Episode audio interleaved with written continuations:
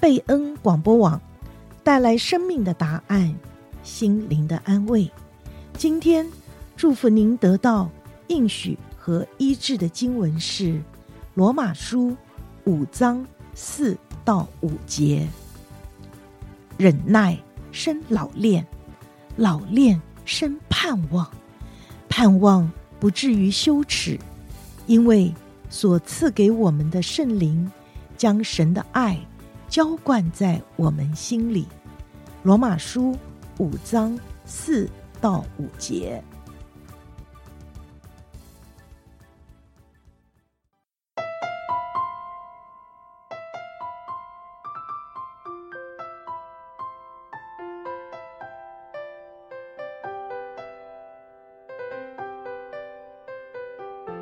各位听众朋友，晚安！欢迎来到《雷声响起》，聆听孩子的心声专栏。我是主持人若曼，你的心声，我的故事，欢迎与我共度一段美好的时光。转眼就到了这个年夏，已经快要到二零二四年了。二零二三年很快的就过去，这一年我经历到很多奇妙的事情，有许多有趣的故事。有很多跟小孩之间发生的点点滴滴，都希望跟我的听众朋友们分享。不晓得你的二零二三年是怎么样的一年呢？我真的是盼望说，我们所有的呃家长，或者是照顾者，或者是孩子们，这在未来的二零二四年都有一个丰盛的一年，也盼望我们都。与彼此一起渐渐的成长。我今天真的很想要跟大家分享一一些有关我的学生的故事。我想熟悉我的听众朋友都知道，我的工作是一个特教的老师，所以其实我的学生们都是有特殊需求的孩子们啊。但是在我跟这些孩子相处的过程里面，我觉得有的时候有一些呃经验，真的是能够。跟许多的听众朋友们分享，那我也觉得也值得借鉴。那不管是孩子是特殊需求，或者是叫做 neurotypical，就是一般的孩子们，我觉得这些经验哦，呃，或多或少都会给我们一些启发，让我们在呃跟我们的孩子们沟通，跟我们的孩子们相处的呃这些机会里面，真的能够来。帮助我们继续的成长。我今天就第一个很想跟大家分享的这一个故事，是发生在我的一个十七岁的学生的身上。这是一个小男孩，他的名字叫做 Ethan。Ethan 是一个呃自闭症的孩子，他是中重度的自闭症，他没有其他的。呃，问题他就是自闭，加上他的智力发展比较迟缓啊。那除此之外呢，他没有什么其他的身体的状况啊，或者是 ADHD 这些都没有。啊，他非常的可爱。我有时候跟他一起相处的时候，我就觉得他真的是我的 model student 哈，就是我的这种班上的模范生，因为他没有什么行为的问题，他是一个很乖的孩子。你叫他做什么的时候，他通常都能够呃这个 follow the instruction，好，就是呃跟随你的这些指令来做事情。所以跟他工工作的时候，大部分的时候我们都非常的愉快。那当然他也有他自己小顽皮的时候，但是这些小顽皮。都在我们可以预期的范围之内，因为他毕竟就是一个十七岁的小男孩嘛，啊，所以我觉得在跟 Ethan 工作的时候，大部分时候我们都觉得是一个他让人感觉到愉快的孩子，但是有一点是让我们感觉到比较困扰，就是这个孩子呢，他没有什么 self-motivate，就是他没有什么动机去做事情。他没有什么他喜欢玩的，他也没有什么他想要去努力的。那大部分的时候呢，他就是一个口令一个动作，他需要你的口令才能完成他要做的事情。他不会主动去玩一些玩具啊，或者是主动去完成一些 task。那所以他这这个没有办法主动的这件事情，就让我们很困扰。呃，顺便提一下。我带他们这一班，其实他们对我来说都是新的一个经验，因为我在七月，今年七月的时候才开始接这个班级，所以这些孩子对我来讲其实是呃新的孩子啊，我也需要一点时间跟他们有磨合。那这个 Ethan 这个孩子，他的没有办法呃自我 initiate，就是没有办法主动的去呃做一些事情，玩一些游戏，做一些学习，这样子的事情让我很困扰，因为。你知道，其实小孩子如果他有自己有动机，他想要的时候，他其实是能学得很快的。但他不想要的时候，他是被动的学习的时候，其实有的时候进展就很慢，因为他没有这个动机，他不想做。你必须要不停的威胁利诱他去做，那其实进展就比较慢。所以他这个事情一直很困扰我。那我也不晓得说到底是什么原因造成成他这样，但是在渐渐跟他。工作的过程里面，我就发现他有另外一个问题，就是他有很多自闭症儿的同时都有的这种一个，你也可以说是症状吧，就是他有一一些非常固执的重复的行为。他的这个固执的重复行为，呃，表现在什么方面呢？我举个例子给你听啊，比如说他是因为他是一个无口语的孩子，所以。他大部分的时候，他的沟通就是用他的 talker，就是他的一个呃电脑的一个 device。那他用这个 talker 的时候，呃，比如说呃，他需要用这个 talker 来回答一些问题。我问他说：“诶，这个数字是多少？”比如说这个数字是五。他就会说五，但是后面要加四个四，五四四四四，他一定要他一定要加那四个四，你不希望他加，因为造成困扰嘛，但他一定要加，这个是他的重复的固执行为，他有很多类似的行为。我后来在跟我的同事相处的过程里面，他们就跟我说，这个 Ethan 呢，因为他有这一类的固执行为，他之前的老师不想要他发生这些行为，造成困扰，所以他们给。他一种特别的教学方式啊，叫做 Rapid Prompting Method，叫做 RPM。这个方法呢，就是在他还没有发生这些固执行为的时候呢，就很快速的去阻止他，所以他必须要很快的呃回答正确的问题，然后马上就 stop。所以他需要很多的人力外力的介入。所以，当他有这么多外力的介入的时候，他就变成非常依赖那个外力，非常依赖外面的这种 prompting 啊，就是外面这种大人的对他的指引。所以，他对于这些大人的指引非常的依赖，造成他就不再有这种 self motivate，他就一直在等大人在给他指示，在等大人给他命令，在等大人给他答案。他一直在等这些。一旦我知道了他有这样子的问题的时候呢，有一天我就决定我要打破他这个习惯。我怎么打破呢？我记得那天我就给了他一盒乐高，一盒 Lego。我知道他能够拼 Lego，但是呢，他就一直在等我手把手的去帮他把这个 Lego 按在另外一个 Lego 的上面去堆叠啊。所以我把 Lego 放在他前面的时候，他没有口语嘛，他就一直一只手伸向我，一直说呃呃呃，就意思就是说你来帮我，你来帮我，因为他想要的就是大人知道嘛，大人给他一个 Lego，然后手把手放在上面，然后教他说是这样做。那我那天就坚持不要这样做，他就一直。很可怜，一直对着我都要哭了，就一直跟着我这样，嗯嗯嗯。我的助理呢就非常的心软，我有四个助理，四个助理都非常的心软，就一直跟我说，我们要不要去 prompt 他？我们要不要去帮他？我那天跟我的助理们讲说，你们大家都不可以帮他，没有一个人可以去帮他。所以我那些助理也很痛苦，因为看到一个小孩快哭了，在跟他们求救嘛。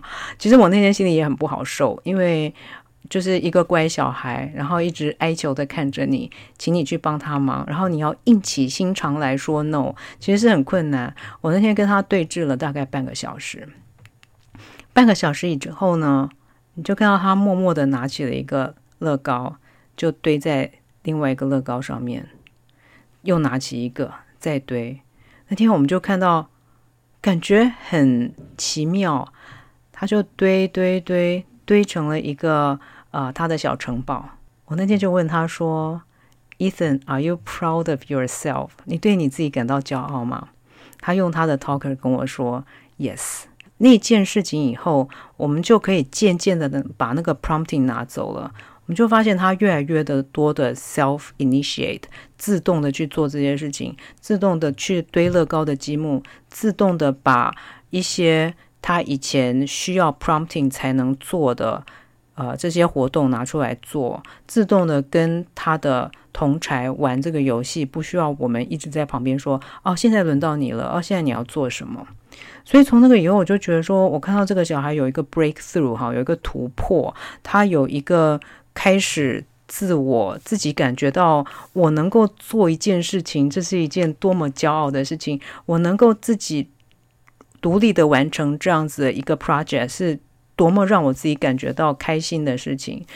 一旦他尝到这个快乐的时候，他就不介意自己去做了。我觉得这件事情给我一个很大很大的鼓励，也给我一个很大很大的启发。那听众朋友们，你听到之后有没有一些启发呢？在这件事情上面，对我自己来讲有两点启发。第一件事情就是这些小孩子。他们需要对他们自己所做的事情感觉到骄傲，他们需要知道他们自己做这件事情的意义是什么。那第二件事情就是，我作为一个老师，或者是我作为一个教育者，我很多的时候需要等待。好，所以我今天就想要从这两方面来探讨，我们到底应该要怎么样帮助我们的孩子成功。我所谓的成功，就是说他在他所做的事情上面，呃，做成一个 standard，好，做成一个结果。那我我所谓的成功，不见得是一个很大的，就不是一个，比如说我的小孩一定要啊考上什么 Ivy League 那一类的，不是这样子啊。就是说他在他目前所做的事情上面。得到一个成果，这是我所谓的成功啊。那你的，你要帮助你的孩子要成功的时候，第一就是说他必须要很知道他自己为什么要这样做，他在做的过程里面会感觉到快乐，这是他 take the ownership，他会觉得说，这是我要做的事情。我们很多时候作为教育者，或者或者作为父母，我们会。告诉孩子说你应该要做什么，其实告诉孩子应该做什么也不见得是坏事哦，因为他们毕竟都还是小孩子，他们需要有一个 guidance。但是在这个做的过程里面，你必须要告诉他说，我为什么希望你这样子去做？那你做的时候，你有什么感觉？你有什么想法？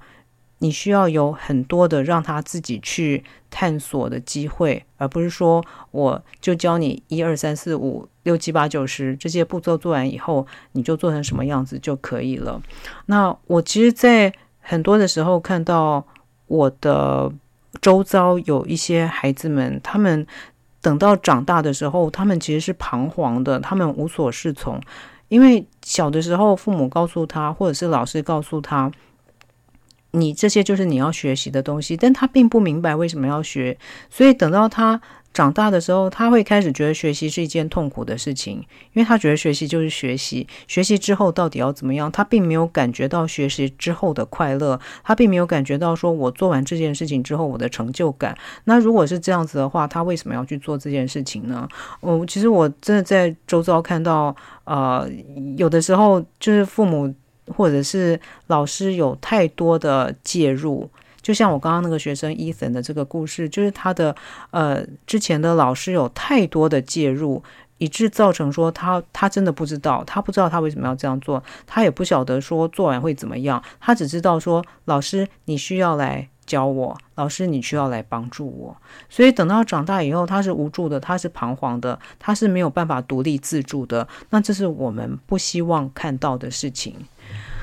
所以，在这个过程里面，真的很多的时候，我们需要去引导我们的孩子们，呃，适度的犯错没关系，但是需要他在他所学习的事情上面有探索，有呃这个成就感，有他自己所想要的，他这个做完之后的这个结果对他的呃，人生对他自己造成一个什么意义，他需要去知道的。这个是我们需要去思考，我们到底要怎么样来帮助我们的孩子们。那对我来讲，我看到的这个 Ethan 就是我我们帮助他跨越了一个这个呃难关哦，就是说他过去这么的依赖 prompting，那现在的时候，他终于能够自己独立。踏出那步的时候，他自己有多么的 proud of 他自己，有多么的骄傲。我觉得这是对于 Ethan 来讲，他就尝到了这个乐趣，尝到了这个快乐。那每个小孩不一样，也许呃，我们真的是需要来多多的思考，怎么帮助我们的孩子建立这一块。第二个，我所受到的启发就是等待，因为当我在等待 Ethan 要 self start self initiate 的那三十分钟，其实对我来讲是很困难的，真的有点度日如年。因为你会真的很希望看到一个结果嘛？我们当我们呃去指引我们的孩子做一件事情的时候，其实我们真的都想要看到说他有一个好的结果。所以有时候我们很 focus。在那个结果上面，而忽略了这个过程。其实我觉得，在学习上面，过程真的是重要的。而那个过程里面，你作为一个引导者，你真的需要有耐性。这里面有很多的等待，有很多的明明看着他做错，但是你要 step back，让他自己去 explore。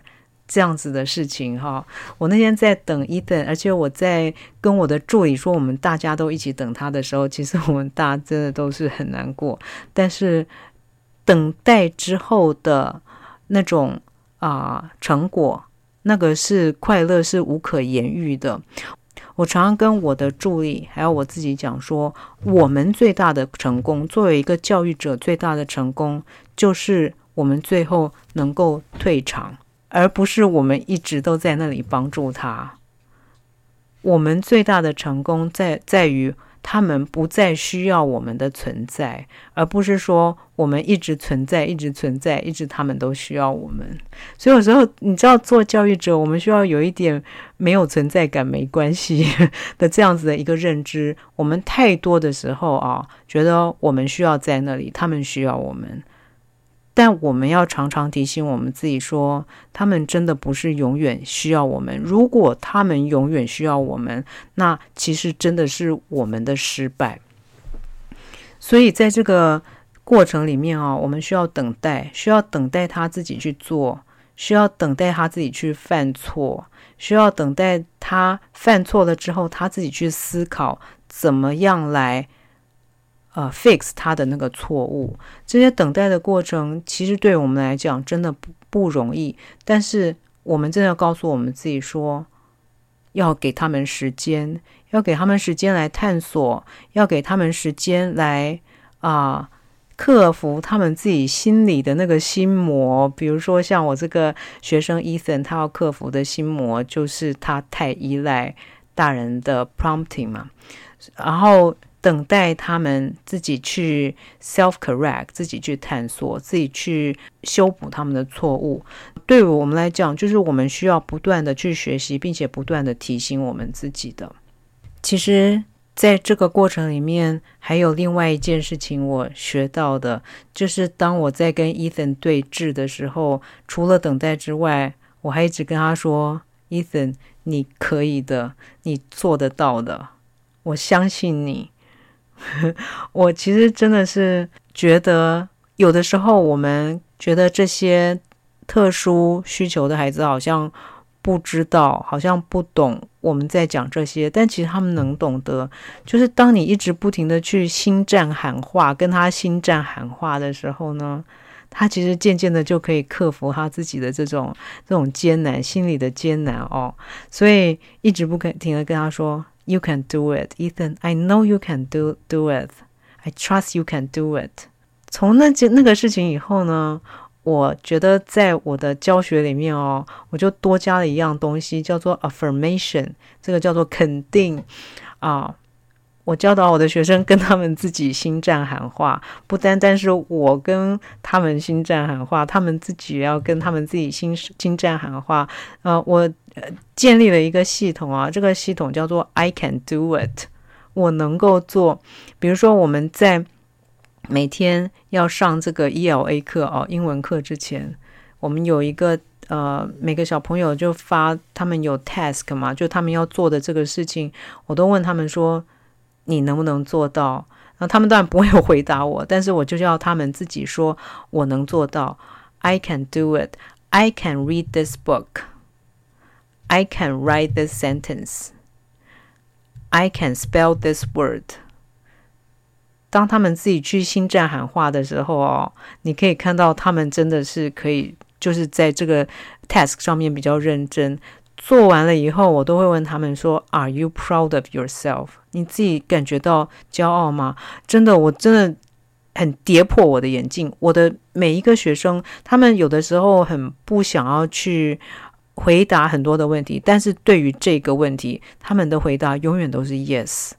我真的是很惊讶，我的小孩其实，在我们学校里面是这个 function wise 最。低的就是他们其实都很多大，我所有的孩子都有这个，就是这种发展迟缓，所以其实很多时候你跟他讲话，你不知道他听不听得懂。但是每一次我问他，每次他们做完一件事情，我问他说：“Are you proud of yourself？” 他们的 answer 都是 “Yes”，都是是的，我为我自己感觉到骄傲，所以。从 Ethan 的那个事事情开始之后，我们每一次上课之前，我们都有这个 affirmation 啊，就是这个肯定。第一就是说，你要告诉我，我可以做得到的，I can do this。然后等到这个所有的呃 task 做完之后，他们都要问回答我说，Are you proud of yourself？他们都会回答 Yes，I am proud of myself。我真的觉得很 amazing，这是我的见证，就是当我。建立这个系统这样做之后呢，我班上孩子们的学习的成果大概提高了百分之五十到百分之六十，这是一个真实的事情。所以你看啊，我们常常会跟我们的小孩说：“哎呀，你怎么这么差？你怎么考试考得这么烂？你怎么又考了一个？”不好的分数，你到底行不行啊？我看你真的是不行，我看你怎么都比不上隔壁的小明。我们常常用这种好像比较负面的、诋毁的这样子的啊、言辞来教我们的小孩，他们就会更 frustrate，对不对？就是他们已经考不好，心里已经很不好受了，他们还要呃接受我们这样子的批评。但是你一直跟他说你可以的。我相信你可以。你今天考三十分吗？没关系，我相信你下一次至少能进步十分吧，考个四十分。等到他进步到四十分，说：“你看，你真的可以。”Are you proud of yourself？你感觉到很骄傲吗？很骄傲是不是？我相信你下次一定可以考五十分。你试试看，当我们这样子用一种正面的方式告诉他说：“你可以的，You can do it。”然后告让他有这个习惯，告诉他自己说 “I can do it”。等到他做完之后，他要对为他自己感到骄傲。当我们自己去，当我们去这样做的时候，你试试看，他是不是能够越就像我的学生一样越来越进步。其实我在这个过程里面，我常常在想说，我们要告诉小孩说“我相信你”，他们也要告诉他们自己说“我相信我自己”，因为。等到有一天他们独立的时候，他们真的是必须要不再依赖我们对他们的相信，而是要依赖他们对他们自己的相信。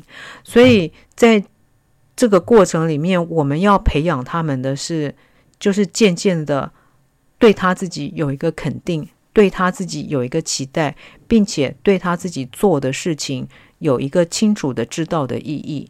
我们要做的就是。培养我们小孩变成这样子的一个人，我真的觉得说，在这个过程里面，我们有很多可以去思考，我们要怎么样来做。那这是我的方式跟大家分享。那当然，我不是说你一定要跟我一样有一个这样子的一个系统，但是我真的觉得说，像这样子的故事跟大家分享的时候，希望大家在扶持孩子的过程里面呢，也有一些启发，也有一些自己的想法，也有一些。自己想要做的行动，那我也很愿意能够来听到大家的分享。我真的深深的相信说，我们每一个孩子都是上帝完美的创造。那上帝创造他们，有上帝自己一份心意，有一个计划。每一个小孩都是独一无二的，每一个小孩都有他自己非他自己不能完成的一个计划。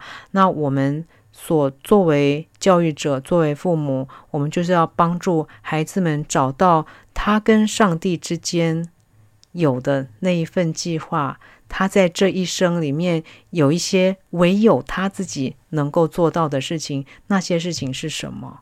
我真的是盼望说，我们每一个孩子都能够在他们的人生里面找到那一份。雷声响起，聆听孩子的心声专栏，我是主持人若曼。但愿大家都在二零二四年有一个丰盛的一年，找到我们自己人生的意义。晚安。